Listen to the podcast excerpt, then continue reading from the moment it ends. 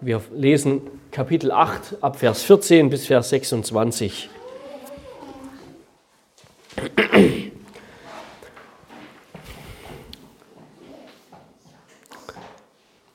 Gott sagt zu uns in seinem unfehlbaren Wort, und sie hatten vergessen, Brote mitzunehmen und hatten nur ein Brot bei sich im Boot. Da gebot er ihnen und sprach, seht euch vor, hütet euch vor dem Sauerteig der Pharisäer und vor dem Sauerteig des Herodes. Und sie besprachen sich untereinander und sagten, weil wir kein Brot haben. Und als es Jesus merkte, sprach er zu ihnen, was macht ihr euch Gedanken darüber, dass ihr kein Brot habt? Versteht ihr noch nicht und begreift ihr noch nicht? Habt ihr noch euer verhärtetes Herz? Habt Augen und seht nicht, Ohren und hört nicht? Und denkt ihr nicht daran, als ich die fünf Brote brach für die fünftausend, wie viel Körbe voll Brocken habt ihr aufgehoben? Sie sprachen zu ihm zwölf. Als ich aber die sieben für die viertausend brach, wie viel Körbe voll Brocken habt ihr aufgehoben? Sie sprachen sieben. Und er sprach zu ihnen, warum seid ihr denn so unverständig? Und er kommt nach Bethsaida und man bringt einen Blinden zu ihm und bittet ihn, dass er ihn anrühre. Und er nahm den Blinden bei der Hand und führte ihn vor das Dorf hinaus, spuckte in seine Augen, legte ihm die Hand auf und fragte ihn, ob er etwas sehe. Und er blickte auf und sprach, ich sehe die Leute, als sähe ich wandelnde Bäume. Hierauf legte er noch einmal die Augen auf, die Hände auf seine Augen und ließ ihn aufblicken, und er wurde wiederhergestellt und sah jedermann deutlich. Und er schickte ihn in sein Haus und sprach, du sollst nicht ins Dorf hineingehen, noch es jemand im Dorf sagen. Wort des lebendigen Gottes. Wir nehmen Platz zur Predigt.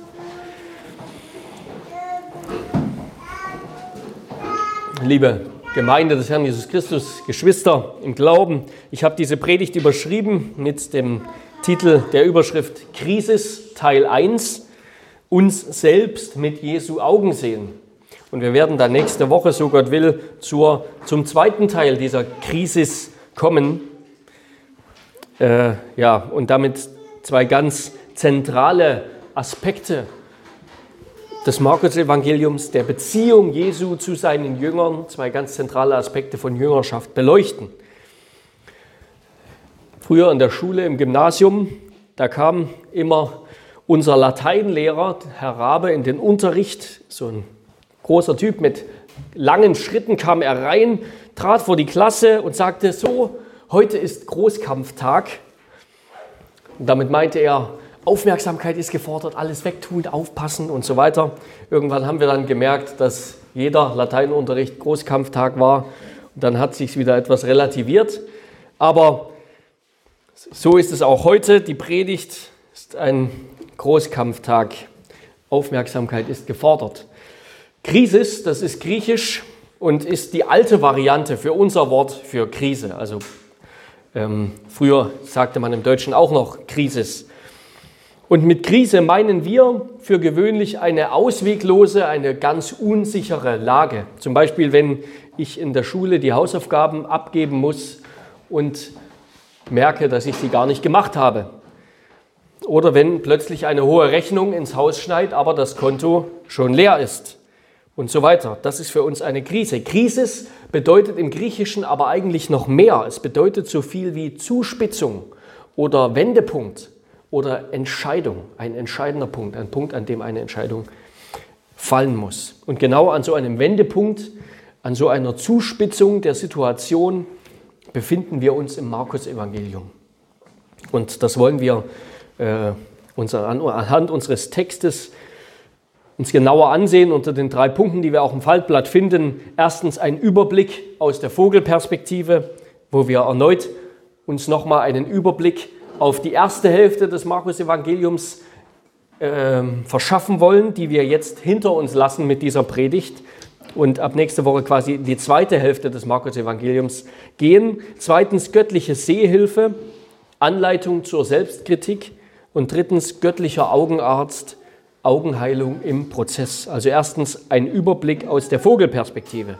Wir sind hier in diesem Text, beziehungsweise in diesem und dem nächste Woche genau in der Mitte des Evangeliums angelangt und wollen deshalb die Gelegenheit nutzen, um nochmal einen Rückblick auf die erste Hälfte des Markus-Evangeliums äh, uns zu verschaffen. Das Markus-Evangelium ist genauso wie die anderen Evangelien, besonders die drei synoptischen Evangelien, wie man so sagt, also Matthäus, Markus und Lukas, ist so eine Art antike Biografie von Jesus.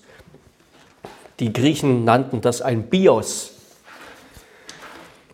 Ich habe am Anfang der ersten Predigt mehr gesagt über die, die speziellen Merkmale so einer antiken Biografie. Ähm, und Markus teilt seine Biografie von Jesus in zwei große Abschnitte ein, nämlich einmal nach einer kurzen, spannenden Einleitung, Kapitel 1, Vers 1 bis 15, geht dann der erste Abschnitt ab Vers 16 bis hier, Markus 8, Vers 26 und dann der zweite Abschnitt von Markus 8, 27 bis Kapitel 16, bis zum Ende.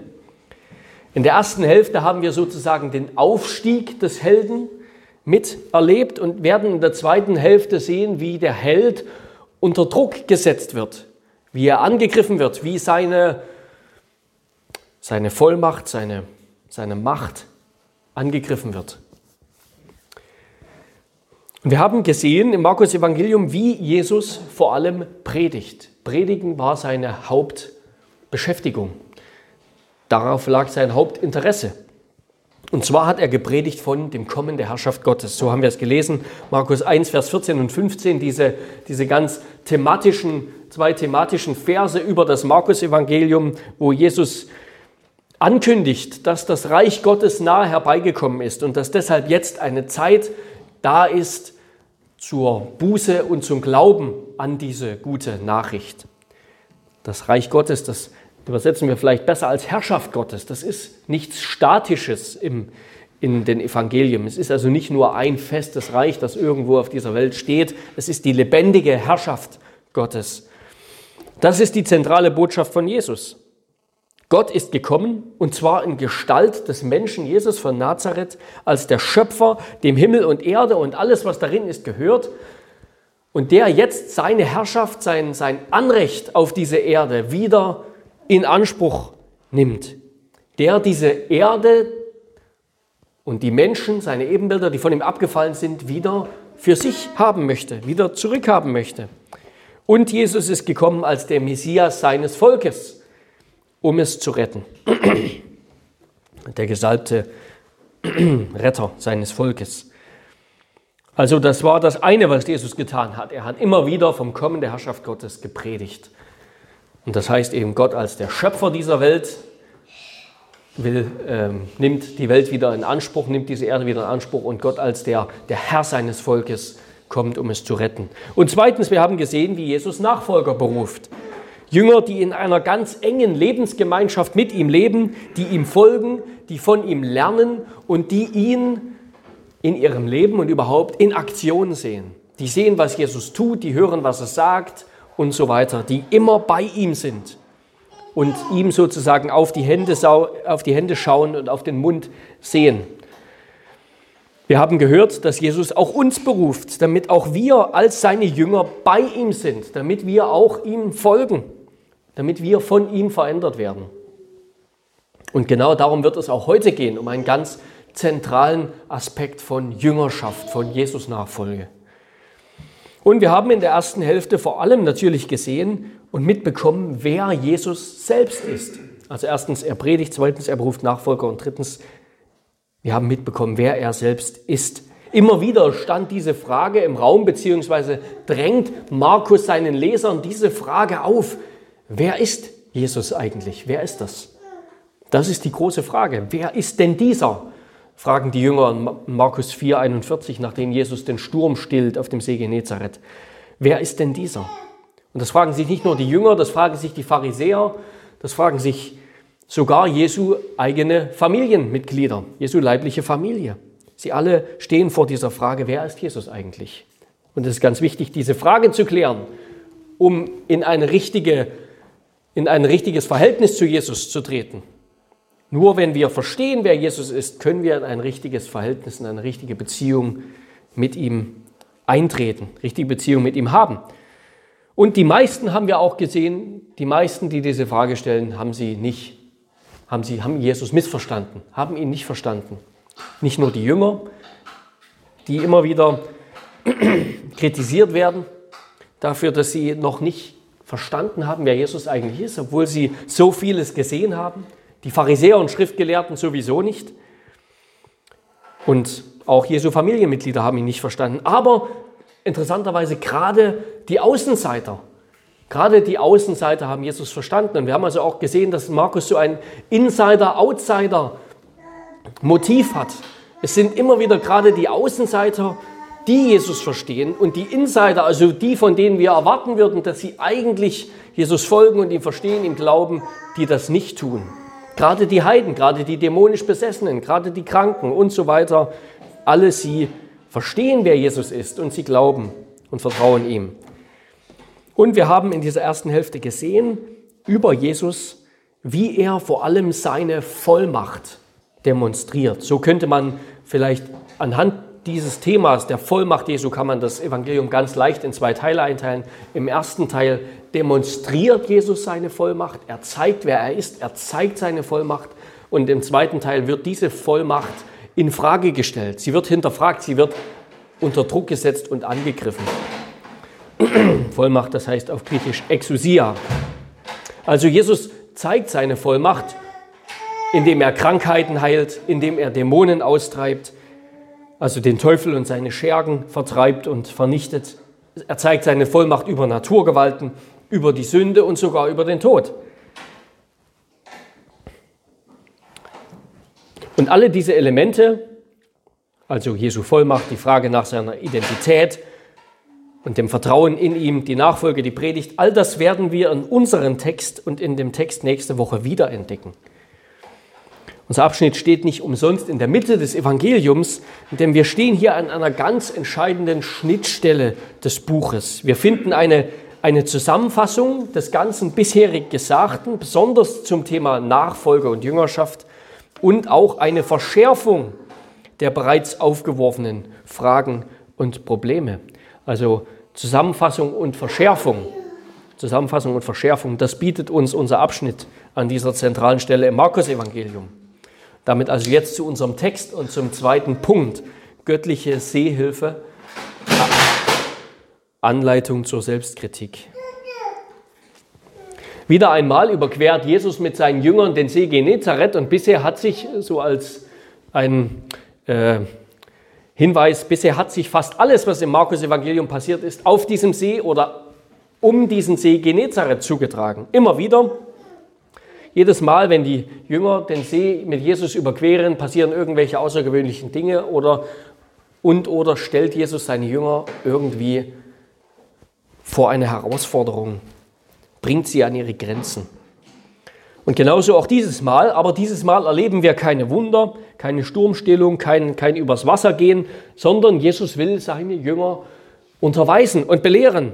Aber gerade dabei erleben die Jünger sozusagen ihr blaues Wunder wie man so schön sagt, und kommen bildlich gesprochen gerade so mit einem blauen Auge davon. Wir erinnern uns ganz grob an die Situation von letzter Woche, an die Situation vor der Überquerung des Sees.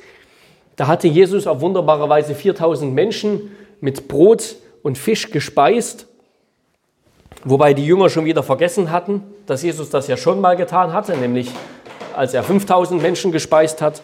Und direkt nach dieser wunderbaren Speisung der 4000 hat Jesus, wurde Jesus von den Pharisäern aufgefordert, herausgefordert, ihnen ein Zeichen seiner göttlichen Vollmacht und Autorität zu zeigen.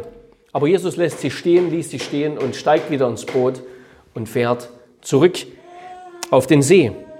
Und da sind wir mitten auf dem See. Jesus ist in Gedanken noch bei diesem Gespräch, bei diesem Streit mit den Pharisäern. Und er sagt zu seinen Jüngern, seht euch vor, Hütet euch vor dem Sauerteig der Pharisäer und vor dem Sauerteig des Herodes. Und die Reaktion der Jünger könnte nicht komischer, könnte nicht ironischer sein. Als kämen sie aus, ganz, aus zwei ganz verschiedenen Welten, säßen in zwei verschiedenen Booten, die in zwei verschiedene Richtungen unterwegs sind. In dem einen Boot sitzt Jesus, da geht es um, um Theologie, da geht es um Gott und den Menschen und um Sünde. In dem anderen Boot sitzt sitzen die Jünger. Da geht es um Brot. Jesus redet von, von Gott und Mensch, von Sünde und die Jünger reden vom Bäcker. Wie ironisch. Und als Jesus das bemerkt, läuft das Fass über, das Fass seiner Kritik an seinen Jüngern und er stellt ihnen hintereinander weg sieben Fragen. Haben wir das bemerkt? Jesus stellt den Jüngern hintereinander weg sieben Fragen. Erstens, was macht ihr euch Gedanken darüber, dass ihr kein Brot habt? Begreift ihr nicht und versteht ihr nicht? Habt ihr verhärtete Herzen? Habt ihr Augen und seht nicht, Ohren und hört nicht? Erinnert ihr euch nicht, wie viele Körbe übrig waren bei der Speisung der 5000 und dann bei der Speisung der 4000? Und schließlich, warum seid ihr denn so unverständig? Und dieses Motiv, dieses Thema der Kritik an den Jüngern, das ist besonders im Markus-Evangelium ganz stark betont. Das ist bei Matthäus und Lukas nicht so stark hervorgehoben wie im Markus-Evangelium. Aber der Reihe nach, wir wollen diese uns diese Situation im Boot ein bisschen genauer untersuchen und wollen uns zwei Fragen stellen. Nämlich erstens, was meint Jesus mit dem Sauerteig in Bezug auf die Pharisäer und Herodes? Und was hat das mit den Jüngern zu tun? Und zweitens, warum stellt Jesus den Jüngern so viele Fragen? Erstens, was meint Jesus mit dem Sauerteig? Und was hat das mit den Jüngern zu tun? Jesus redet natürlich nicht vom Backen, aber doch hat das Bild vom Sauerteig uns etwas zu sagen. Sauerteig, das ist, eine, das ist ähm, ein Teig, der enthält Milchsäurebakterien und Hefepilze. Und dadurch wird ein Teig gelockert und wird durchsäuert. Das Brot ist dadurch verdaulicher, es ist länger haltbar, es ist gesünder und so weiter. Es hat sehr viele Vorteile. Und genauso könnten wir auf ein anderes Bild zurückgreifen, genauso wie ein Schimmelpilz, wenn ein Nahrungsmittel anfängt zu schimmeln, genauso greift der Sauerteig von einem kleinen Stück des Teigs auf den ganzen Teig über. Also ein kleiner Teil Sauerteig durchsäuert nach einer Weile den ganzen Teig, genauso wie ein Stück Schimmel an einem Nahrungsmittel irgendwann auf das ganze Nahrungsmittel übergegriffen hat nach einer Weile. Also was hat dieser Sauerteig jetzt mit den Pharisäern und mit Herodes in Bezug auf Jesus gemeinsam? Was haben die Pharisäer und Herodes in Bezug auf Jesus gemeinsam, das sogar die Jünger bedroht? Das ist die Frage. Jesus will also sagen, da ist etwas im Denken der Pharisäer und des Herodes über Gott und die Welt, etwas an ihrer Haltung zu Gott und ihrer Meinung über sich selbst ist krank. Theologisch sagen wir verderbt. Es ist krank und es infiziert alles, womit es in Berührung kommt. Es greift um sich, es wuchert. Da wuchert etwas in ihnen, das sie unbemerkt von innen heraus zerstört. Die Symptome dieser Krankheit sind Heuchelei, Selbstgerechtigkeit, Bosheit und Selbstruhm. Diese, diese Dinge verbindet das Neue Testament immer wieder mit, mit Sauerteig. Und an der, in der Beschreibung der gleichen Geschichte im Lukasevangelium äh, berichtet uns Lukas, dass Jesus das sogar direkt so sagt. Hütet euch vor dem Sauerteig der Pharisäer, das ist die Heuchelei. Und an anderen Stellen werden eben verschiedene Symptome dieser Krankheit die Jesus mit dem Sauerteig meint, beschrieben eben Heuchelei, Selbstgerechtigkeit, Bosheit, Selbstruhm. Aber die Krankheit selber ist noch etwas anderes. Diese Heuchelei und diese Dinge sind sozusagen nur Symptome dieser Krankheit. Die Krankheit selbst ist Hartherzigkeit. So sagt Jesus das auch selbst. Warum seid ihr so verstockt? Warum habt ihr so verstockte, harte Herzen? Sowohl Herodes als auch die Pharisäer haben sich gegenüber Jesus ganz und gar verstockt. Das heißt, ihre Haltung macht sie unkorrigierbar. Verstockt heißt unkorrigierbar für jeden äußeren Einfluss. König Herodes hat sich, wir erinnern uns, als es hart auf hart kam, abgewandt von Johannes dem Täufer und hat ihn hinrichten lassen. Auf seine Warnungen, auf seine Worte, auf seine Korrektur hat er nicht gehört, war er nicht bereit zu hören. Und die Pharisäer, die Pharisäer sind die Unbelehrbarkeit in Person. Ja. Obwohl sie vor dem Messias stehen, überkommt sie nicht einmal ein Hauch des Zweifels, ein Hauch des Selbstzweifels oder der Selbstkritik und der Gedanke, dass sie ja falsch liegen könnten in Bezug auf Jesus. Das, das begegnet uns niemals. Die Pharisäer sind die Unbelehrbarkeit in Person. Und dabei will ihnen Jesus die ganze Zeit sagen, dass sich dieser Sauerteig, das heißt so ein unkorrigierbares Herz in Bezug auf Gott, gerade unter ihrem religiösen Mantel, unter ihrem religiösen frommen Gewand am wohlsten fühlt und am besten ausbreitet.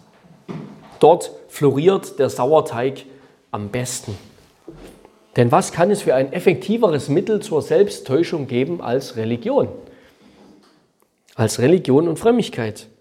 Das Gewissen der Pharisäer, und das gilt nicht nur für die Pharisäer, das gilt genauso für uns und für, für jede religiöse, für jeden religiösen Menschen, das Gewissen der Pharisäer, das war imprägniert, könnten wir sagen, von ihrer Selbsttäuschung, von ihrer Selbstsicherheit und Selbstzufriedenheit. Sie waren, sie waren so zufrieden mit sich selbst, so gewiss, dass sie im Recht sind, so gewiss, dass sie auf dem richtigen Weg sind, dass sie das alles richtig machen, dass sie das alttestamentliche Gesetz richtig verstehen und dass sie dass sie die Gebote Gottes halten können aus eigenem Antrieb, wenn sie sich nur genügend zusätzliche Gebote und Vorschriften machen. Sie waren felsenfest davon überzeugt, das Alte Testament richtig auszulegen und über Gott Bescheid zu wissen. Ja, sie haben Gottes Wort sogar durch ihre eigenen Vorschriften außer Kraft gesetzt, haben wir in Markus 7 gehört. Sie waren fest davon überzeugt zu wissen, wie der Messias auftreten wird, wer er sein wird, wie er sich verhalten muss, was er tun muss, wenn er kommt. Und sie waren sich ganz, ganz sicher, dass Jesus das auf jeden Fall nicht sein kann. Wenn der Messias kommt, dann muss er anders sein. Dann muss er so sein, wie wir das denken. Jesus muss so sein, wie wir das meinen.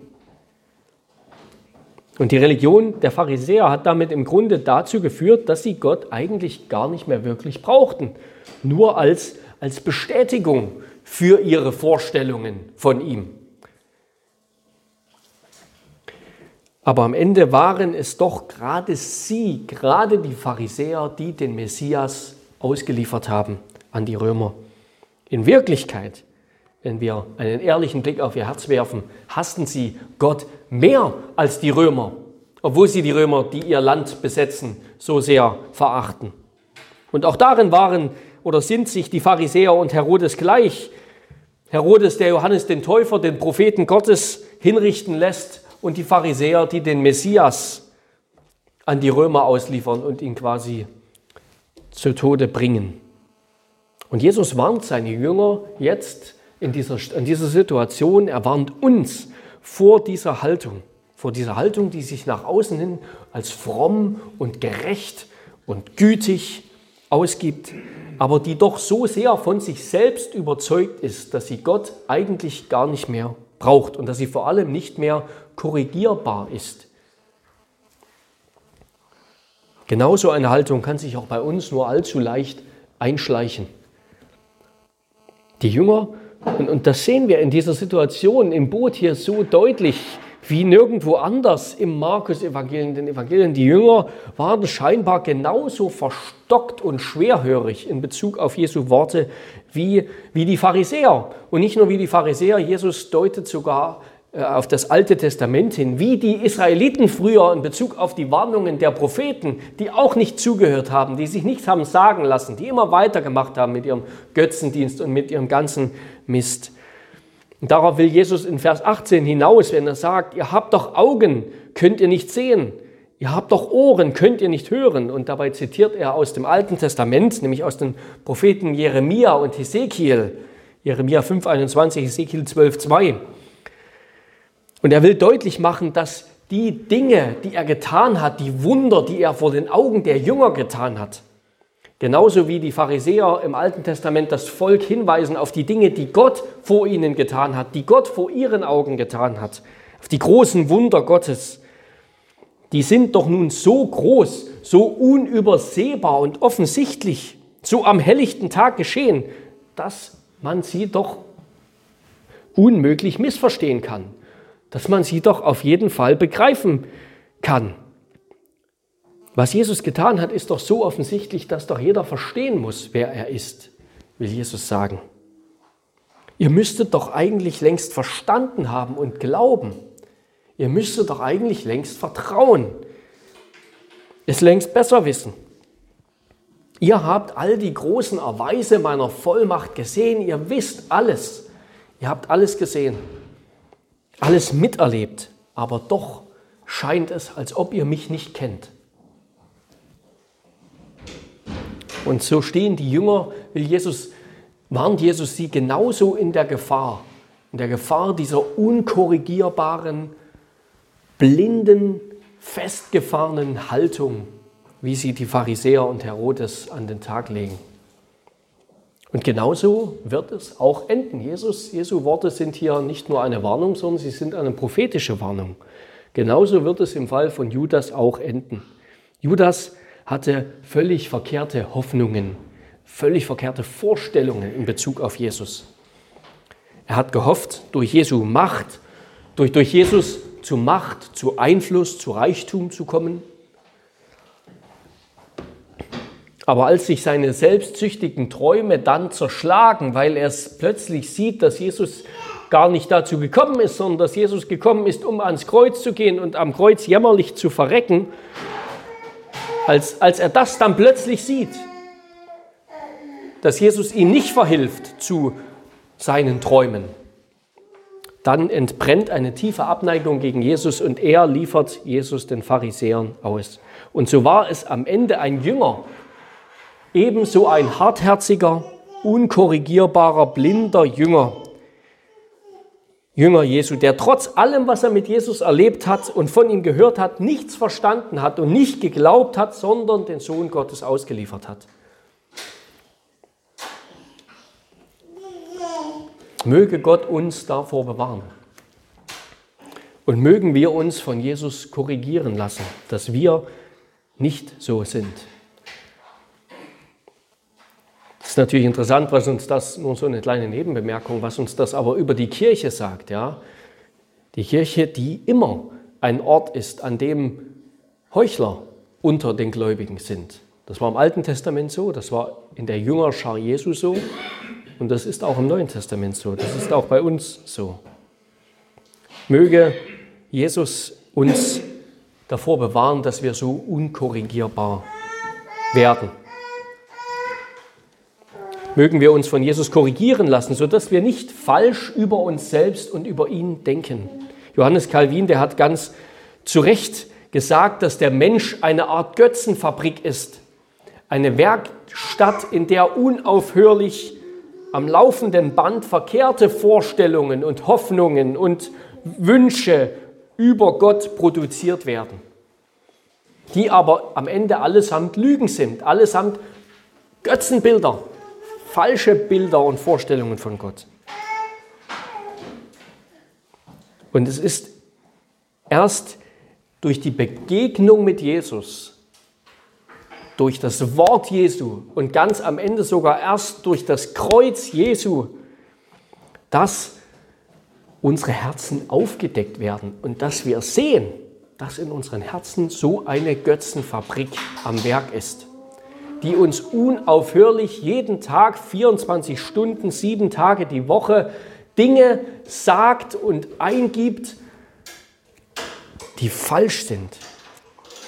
Irrtümer, Lügen, verkehrte Vorstellungen über Gott, über das Glück, über das, was uns froh macht, über das, was unser Leben erfüllt, über das, was jetzt gerade dran ist, über das, was wir jetzt eigentlich tun sollten.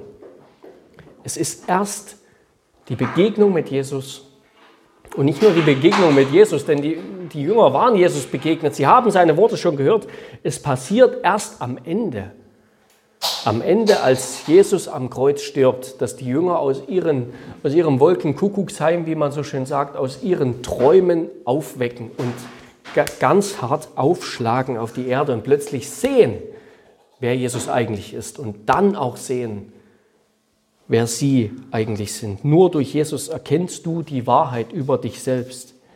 Nämlich, dass wir uns so tief in die Götzenanbetung verstrickt haben, dass Gott selbst kommen muss, um unser falsches Denken von Gott und von uns selbst aufzubrechen und uns aus unserer Sündennot zu erretten. Und die gute Nachricht, das Evangelium lautet, dass Gott uns tatsächlich sucht, dass er kommt und dass er uns geradezu verfolgt. Ja? Am Ende ist es vielleicht nicht so, dass die Jünger Jesus folgen, sondern dass Jesus seine Jünger verfolgt. Er lässt sie nicht alleine. Er geht ihnen hinterher, er ist bei ihnen. Bis dahin, dass er ihnen am Kreuz zeigt, was wirklich Sache ist. Er kommt zu uns, Gott kommt zu uns in seinem Sohn, um uns einen Weg aus unserer tragischen Verstricktheit zu eröffnen. Und Jesus stellt seinen Jüngern, und damit kommen wir zu unserer zweiten Frage, die wir uns stellen sollten, er stellt seinen, stellen wollten, Jüngern jetzt all diese Fragen, damit sie anfangen, sich selbst zu hinterfragen, damit sie in einen Prozess der Selbstkritik kommen. Sie sollen erkennen, wer sie vor dem lebendigen Gott sind. Sie sollen sich in Jesus spiegeln. Und er sagt ihnen, wer sie wirklich sind. Und das sollen sie verdauen. Und hinter diesen sieben Fragen, da steht im Grunde nur eine, beziehungsweise zwei Fragen. Es steht im Grunde eine eigentliche Frage dahinter, die wir auch schon gehört haben im Markus-Evangelium, die die Jünger bereits gestellt haben und die sie dann und die Jesus ihnen dann nochmal stellen wird, sozusagen Pistole auf die Brust, nämlich im nächsten Abschnitt dann Markus 8, Vers 29, nämlich für wen haltet ihr mich? Wer bin ich? Wer ist Jesus? Wer ist Jesus für dich? Das ist die entscheidende eine Frage, die hinter diesen ganzen sieben Fragen im Grunde steht. Wer ist Jesus für dich?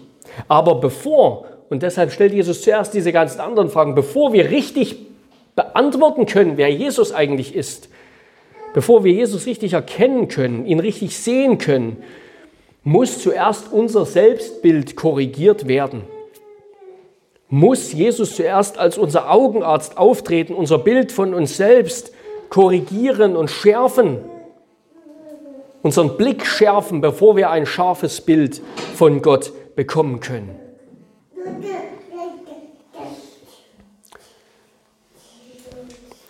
Jesus muss zuerst unsere Augen heilen. Jesus muss uns zuerst helfen, richtig zu sehen, bevor wir ihn richtig sehen können.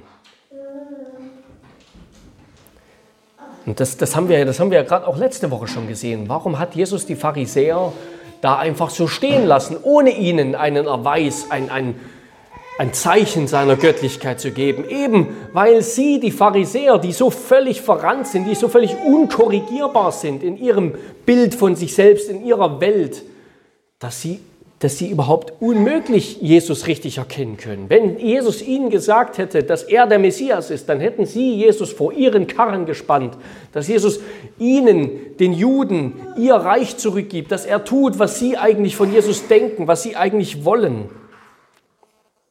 Aber Jesus lässt sich nicht vor ihren Karren spannen. Er will, dass sie zuerst ihre Fahrtrichtung wechseln, dass sie zuerst klar sehen, wer sie selbst sind. Zuerst müssen wir sehen können, bevor wir etwas überhaupt sehen und richtig beurteilen. Zuerst sollen wir lernen, uns so zu sehen, wie Jesus uns sieht. Und dann lernen, Jesus so zu sehen, wie er wirklich ist. Und damit kommen wir zu unserem dritten Punkt. Drittens, göttlicher Augenarzt. Augenheilung im Prozess. Direkt an diese Episode auf dem See, diese fast mit ihrem fast anstrengenden Unverständnis und der Blindheit der Jünger schließt Markus eine ganz außergewöhnliche Episode an, die wir nur im Markus-Evangelium finden. Das ist die einzige Heilung in zwei Stufen, die uns in den Evangelien berichtet wird. Also, dass Jesus sozusagen einen Patienten nicht mit einem Mal heilt, sondern dass es einen zweiten, zweiten Schritt braucht. Und es ist die einzige Heilung, bei der Jesus den Patienten nach seinem Zustand fragt, ob es sich wirklich verbessert hat nach dem, was er getan hat. Das tut Jesus sonst nie, sondern er heilt jemanden und dann ist derjenige gesund und fertig. Und interessanterweise ist hier in diesem, äh, in diesem kurzen Abschnitt ab Vers 22 das sieht man im Griechischen besser. Hier ist neunmal vom Sehen bzw. von Sehbegriffen die Rede und dafür werden sieben verschiedene griechische Worte gebraucht. Also wir werden hier wirklich das Thema richtig sehen, sehen, sehen, sehen, das wird uns hier eingebläut in diesem Abschnitt. Es geht darum, richtig zu sehen. Und Jesus heilt diesen Blinden, der zu ihm gebracht wird, und er heilt ihn in zwei Stufen. Nachdem Jesus seine Augen zum ersten Mal mit Speichel berührt, sieht dieser Mann unscharf. Er sieht die Menschen wie wandelnde Baumstämme. Also es ist alles völlig verschwommen, völlig unscharf. Und erst nachdem Jesus seine Augen ein zweites Mal berührt, sieht er scharf. Und diese Geschichte, die sagt uns weniger über Jesu Identität oder über seine Vollmacht. Wir wissen bereits, dass Jesus viel größere Wunder tun kann. Wir wissen, dass Jesus Menschen heilen kann, Menschen ihr Augenlicht wiedergeben kann und dass er dafür keine zwei Versuche braucht. Es sagt uns, es ist vor allem eine Botschaft an die Jünger, mit denen er gerade noch diskutiert hat. Und wir wollen diese Botschaft uns ein bisschen anhand von einigen Punkten verdeutlichen. Erstens, wir sind geistlich blind. Die Jünger sind geistlich blind. Wir sind geistlich blind. Wir können Jesus genauso wenig Kraft unserer eigenen Möglichkeiten erkennen, wie ein Blinder sehen kann. Wir werden Gott nicht erkennen. Wir erkennen Gott nicht. Wir sind blind für Gott. Blind in, aufgrund unserer Sünde. Zwar glauben die Jünger in diesem Moment im Boot an Jesus, aber ihr Glaube ist ein blinder Glaube. Und genauso kann unser Glaube, vielleicht zum Beispiel unser kindlicher Glaube, mit dem wir aufgewachsen sind, so kann auch unser Glaube ein blinder Glaube sein, ein Glaube voller Irrtümer, voller falscher Lehre über Jesus. Und deshalb frage dich selbst, frage dich selbst, glaubst du an Jesus, ohne ihn wirklich zu kennen? Oder beruht dein Vertrauen auf Jesus darauf, dass du weißt, wer er wirklich ist und dass du eine tiefe persönliche Beziehung mit ihm hast, dass er dein Herr ist, dein Erlöser, dein Messias, dein Retter. Glaubst du an Jesus, ohne ihn wirklich zu kennen oder kennst du ihn wirklich und vertraust ihm? Zweitens, Jesus muss unsere geistlichen Augen berühren, damit wir wieder sehen. Unser geistliches Augenlicht gewinnen wir nicht einfach durch viel Wissen. Ja, die Pharisäer, die wussten sehr viel, aber sie erkannten Jesus nicht. Genauso wie Jesu Familienmitglieder oder die Einwohner von Nazareth, die wussten sehr viel über Jesus, aber sie erkannten ihn nicht, sie kannten ihn nicht. Unser Wissen von Gott muss geheiligt werden durch die Gegenwart Jesu und seines Geistes. Wahre Theologie ist nicht Wissen, sondern Erkenntnis. Und zwar ein persönliches Kennen, dass ich als Geschöpf Gottes meinen Schöpfer erkenne, dass ich als Sünder meinen Heiland und Retter erkenne, ihn von ganzem Herzen liebe und für ihn leben möchte, mit ihm leben möchte, mein Leben lang. Wahre Theologie ist eine persönliche Erkenntnis Gottes. Ja, dass ich weiß, Jesus zu haben ist besser als Leben. Besser als das Leben. In ihm ist wahres Leben. Und jeder, der an ihn glaubt, wird leben, auch wenn er stirbt. Auch wenn er verfällt, wenn er krank ist, wenn er in sonst was für Probleme gerät. Und deshalb frage dich selbst, liebst du Jesus über alles? Kennst du ihn wirklich? Liebst du Jesus über alles? Und Jesus zu kennen, wahre Theologie ist eben Wahrheit plus Liebe. Liebst du Jesus über alles? Ist, ist es der höchste Wunsch deines Lebens, ihn zu preisen, ihn zu verherrlichen? Ist das die größte Freude deines Lebens, dass Jesus groß gemacht wird? Willst du lieber bereitwillig sterben, als dass du den Namen Jesu beschmutzt, als dass du Gottes Ehre raubst? Ist das deine große Liebe, dein, dein Verlangen, dein, dein Wunsch, deine Sehnsucht, dass Jesus verherrlicht wird und du bei ihm bist? Drittens, Jesus zu erkennen ist ein Prozess der wiederholten Handauflegung Jesu. Und wir erkennen hier, dass Jesus nicht mit einem Mal diesen Mann heilt, sondern mit zweimal. Es ist ein Prozess. Wir erkennen Jesus nicht mit einem Mal, sondern dieser Prozess durchläuft unser ganzes Leben. Aber es ist trotzdem nicht unsere Fähigkeit, das Augenlicht wieder zu gewinnen, sondern Jesus, der die Heilung vollbringt, aber eben in einem Prozess. Und in unserem Leben ist das ein Heilungsprozess mit Rückschlägen und Fortschritten. Wir verlieren den Blick für die Herrlichkeit Jesu und wenn Gott uns Gnade schenkt, gewinnen wir ihn wieder und gewinnen einen schärferen Blick durch Jesus. Äh, auf, auf Jesus. Wir verlieren den Blick auf die Herrlichkeit Jesu sehr schnell.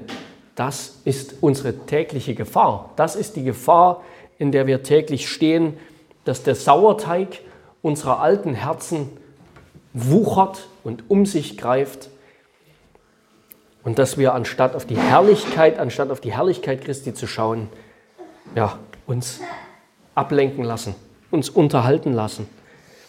Der Blick aufs Smartphone, der Blick in die, in die Röhre, ist eine große Gefahr, unseren Blick von Christus abzuwenden.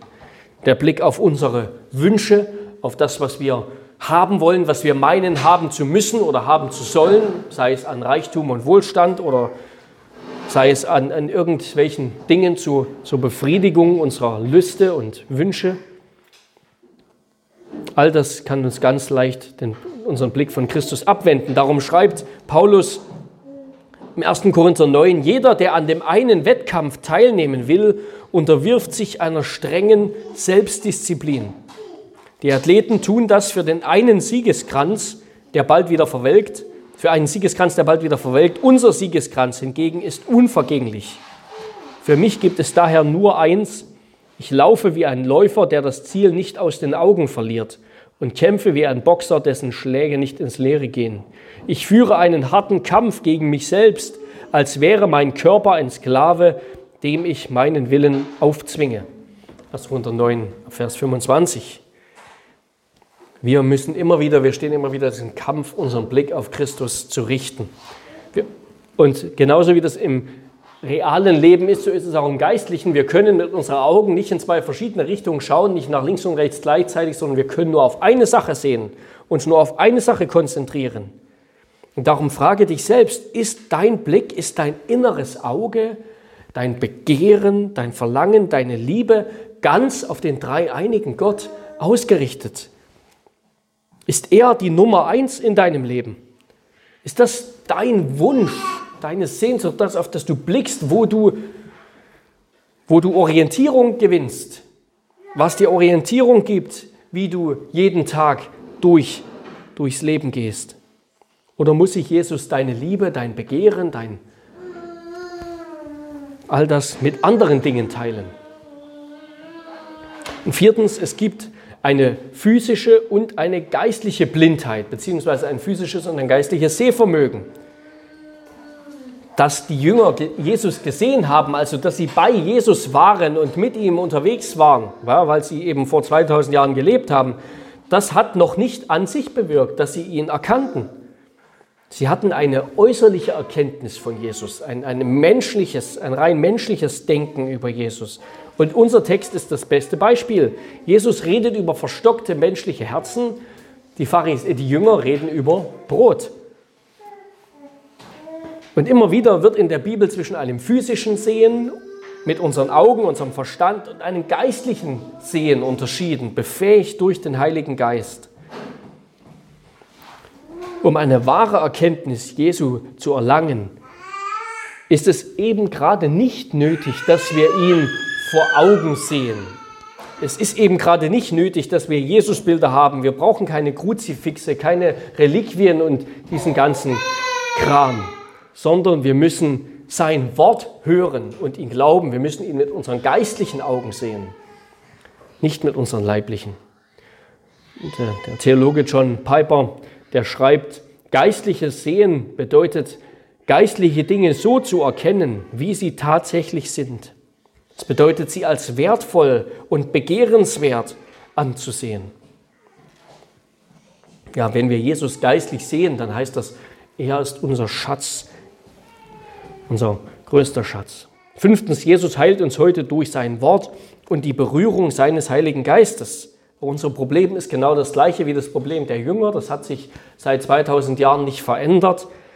Es ist unsere moralische Unfähigkeit, Gott zu erkennen unsere Herzen, weil unsere Herzen sich um uns selbst drehen, weil wir für uns Ehre suchen, anstatt für Gott, wie es in Johannes 5,44 heißt. Und Jesus muss unser Denken über Gott ständig korrigieren. Das muss immer wieder richtig justiert werden. Und deshalb betet Paulus für die Christen in Ephesus, dass der Gott unseres Herrn Jesus Christus, der Vater der Herrlichkeit, euch den Geist der Weisheit und Offenbarung gebe, in der Erkenntnis seiner selbst, erleuchtete Augen eures Verständnisses, damit ihr wisst, was die Hoffnung seiner Berufung und der Reichtum seiner, der Herrlichkeit seines Erbes in den Heiligen ist und so weiter. Also Gebet ist Gebet und das Wort Gottes ist das Mittel, durch das wir heute eine Augenkorrektur erhalten. Ja? Jesus ist nicht mehr mitten unter uns, Jesus ist aufgefahren in den Himmel, er ist zur Rechten Gottes, aber er hat uns seinen Geist gesandt und er hat uns sein Wort gegeben, die Heilige Schrift gegeben. Und so dürfen wir ihn bitten, müssen ihn bitten, dass er uns die Augen öffnet, dass er uns hilft, ihn zu erkennen. Es ist immer wieder unerlässlich, bevor wir auf die Predigt hören, bevor wir die Bibel lesen, dass wir Gott bitten, dass er uns sehende Augen gibt, dass er unsere verschwommene, unklare Sicht von ihm korrigiert, falsche Sicht von ihm korrigiert und uns richtig einen scharfen Blick gibt. Und sechstens und letztens, das Ziel der geistlichen Augenoperation ist, dass wir Jesus erkennen. Das ist das, das das höchste Ziel.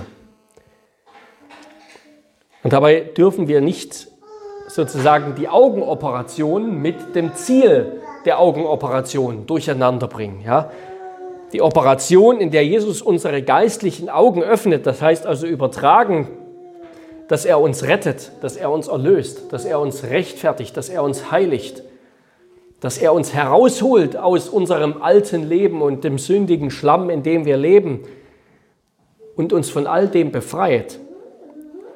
Alle diese Segnungen des Evangeliums, die dürfen unseren Blick nicht vom wichtigsten Gut, vom höchsten Gut des Evangeliums ablenken. Ja? Die Augenoperation ist das eine, das Ziel, auf das wir dann sehen mit neuen Augen, ist das andere. Das ist Jesus. Es ist gibt eine Gefahr, allein die Segnungen des Evangeliums zu begehren, anstatt Gott selbst.